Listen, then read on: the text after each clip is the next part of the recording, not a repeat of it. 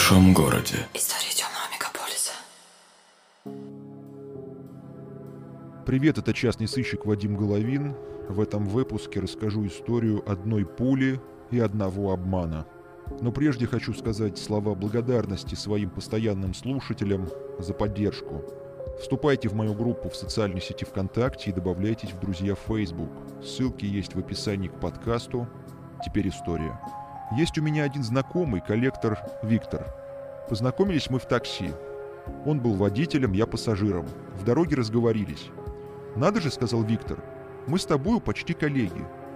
Я из вежливости кивнул, а про себя подумал. «Никакой ты мне не коллега, потому что, в отличие от тебя, я людям жизнь не порчу, а только делаю ее чуточку интересней». Короче, не принял за своего. В свободное от перевозки пассажиров время Витя полил из воздушки по окнам злостных неплательщиков. Марку винтовки я, естественно, называть не стану, потому что все это не к добру, ребята. Не по-людски. По-мышиному. Со 100 метров стеклопакет без проблем прошивает, хвастался Виктор. И сразу же захотел мне продемонстрировать. Остановил машину, распахнул багажник, а там ружье.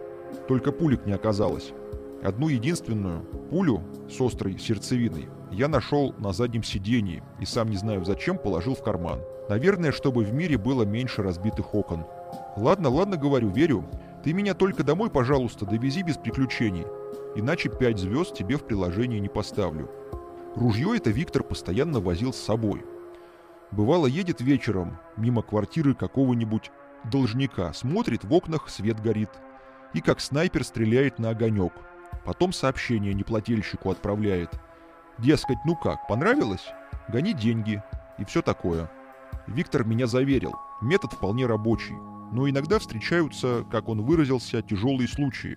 Хоть из танка стреляй, ничего не добьешься. «Здесь требуется смекалка», — сказал коллектор. «А я на выдумке не хитер. У меня даже баба все время жалуется. Только я консерватор в некоторых вопросах. Поэтому нужна помощь». «С кем именно, уточняю? С бабой, что ли?» Витя заржал. А ты юморист, однако. Хороший бы из тебя получился, коллектор. Люди любят улыбку. Какая уж тут улыбка, думаю, когда паяльник дымится в заднице и пули над головой свистят. Мы обменялись с Виктором номерами. Вдруг, думаю, правда, польза от него будет. В список контактов я внес его под кодовым именем Витя Корректор, чтобы случайно не опозориться, если на людях позвонит. А так вышло благообразно Корректор Подумают, пишу книгу, что, кстати, чистая правда, и временами созваниваюсь со своим корректором для обсуждения тире, точек и прочей литературной азбуки Морзе. Однажды Витя мне позвонил. «Вадим, помоги, моя мать в опасности. Представляешь, заглянула в почтовый ящик, а там упаковка с пульками и записка. Вот и настигла, думаю, тебя карма, снайпер. Никогда не знаешь, по какой траектории бумеранг вернется. Ладно, если себе же в лоб, а может и матери прилететь. Так, видимо, и случилось. «Малява мне адресована, как ты понял», — сказал коллектор. «Бабки требуют. Миллион. 10 ноября к полудню. Чтобы внутри лежали, завернутые в газетку. Странно, что не в биткоинах, говорю. В том-то и дело, наличку требуют. Надеюсь, платить ты не собираешься, спрашиваю, потому что одним письмом дело явно не обойдется. Будешь потом работать на этот почтовый ящик. Приезжай давай, потолкуем. Витя прибыл в мой офис. Разложил на столе вещдоки, записку и упаковку с пульками. «Видишь, какие острые?» — говорит. «Бронебойными называются». Я пощупал блестящее острие и вспомнил, что точно такую пульку нашел у него в машине. «Дело не только в пуле. Сам понимаешь», — продолжил Витя, — «стрелять будут явно не из рогатки, и не факт, что по окнам. Так что давай подумаем, как маму из-под удара вывести. Я смотрел записку. Обычный тетрадный лист, написано синей пастой, просто дата и сумма. Ни имени, ни фамилии, никакого намека на отправителя. Вспоминай, говорю, давай, кому в окна стрелял. Вдруг ты спалился где-то. Витя сразу же сдался. Все это бесполезно. Я таких окон побил немерено. Может быть, человеку год назад прилетело, а до меня только сейчас добрался. Я согласился и продолжил размышлять. На тебе в любом случае фамилия не написана. Значит, личность твою устанавливали. Возможно, номер авто срисовали. Должник, например, или его соседи. Таксуешь ты на своей машине, значит, дело за малым. Это чистая правда. Рынок так называемого пробива полон коммерческих предложений. Конечно, много мошенников, но кто не рискует, тот не знает чужих секретов. За вполне реальные деньги в Москве можно приобрести детализацию телефонных переговоров и даже кодовое слово от банковской карточки. Один такой любопытный целое расследование построил на распечатках телефонных переговоров. Да не кого-нибудь, генералов. Система сжирает сама себя. Понимаешь, говорю, Витя, здесь кое-что не вяжется. Если у должников денег на погашение нет, на какие тогда шиши они тебя пробивали? Коллектор задумался. А если кто-то пошел на принцип? Тогда, отвечаю, плохи твои дела. Хуже нету принципиальных. Такие хитры на выдумке. Мало не покажется. Установку видеокамеры в подъезде Витя назвал бесполезной тратой. Во-первых, говорит, наш тайный мститель может это предусмотреть и прийти за деньгами в маске. Тем более, что сегодня маска есть при себе у каждого. Во-вторых, на входной двери уже стоит камера системы «Безопасный город». Значит, злодей так и так засветится. Вообще, говорю, ты, Витя, много базаришь лишнего. Вот зачем ты тогда мне винтовку свою показывал? Ну, как я мент, или же шантажист какой. Правда твоя смеется. Язык до киллера доведет. Племянника вот недавно стрелять учил. Ну не может быть, что пацан уже беспределить начал. Про пацана не знаю, а вот с мамой твоей я бы поговорил. Может быть, были еще моменты. Витя развел руками. Рад бы вас познакомить, но не могу. Пенсионеры на карантине, а по телефону она не общается, слух пропал к старости. Витя предложил план – Будем ловить на живца. Вложим в газету билеты банка приколов, пачку из пятитысячных.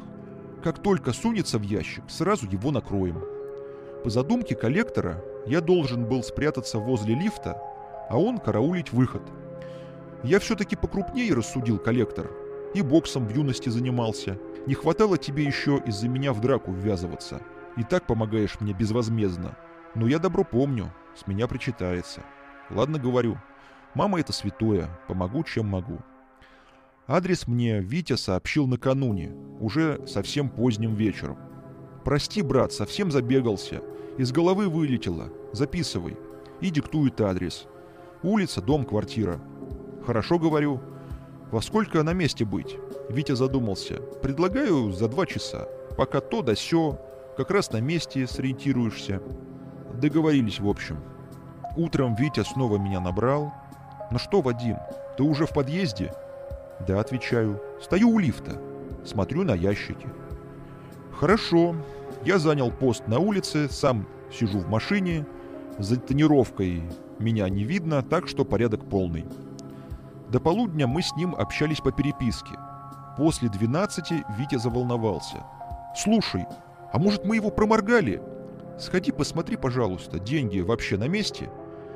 Давай, говорю, лучше ты проверишь. Бабки все же твои, а я к чужим деньгам стараюсь не прикасаться.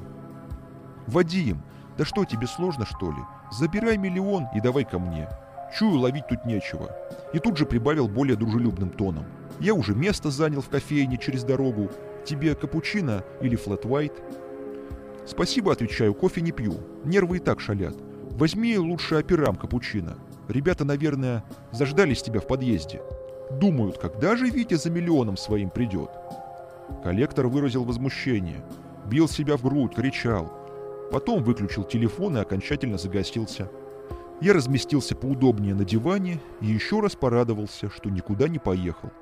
Потому что на самом деле ситуация выглядела иначе. Рассказываю. Витина мама жила в другом городе и даже не представляла, в кого превратился сын.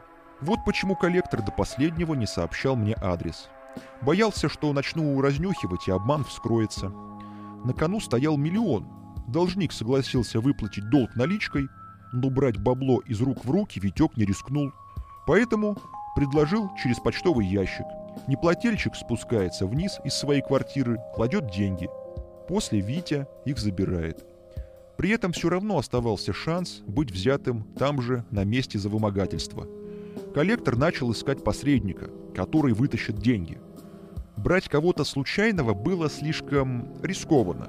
Человек мог заподозрить неладное или вовсе сбежать с баблом. Поэтому Витя придумал историю про угрозы маме, чтобы использовать меня под благородным предлогом. Знаете, уловка почти сработала, но помешала пуля. Та самая, что случайно осела в моем кармане во время знакомства. Мне показалось странным, что тайный мститель подбросил в почтовый ящик точно такие же пульки. Продается ведь куча разных. Ну а дальше просто выяснил адрес мамы и не совпало. Эту пульку я оставил себе на память. Последний выстрел теперь за мной. Это нуар в большом городе. И я его ведущий Вадим Головин. Я вернусь очень скоро.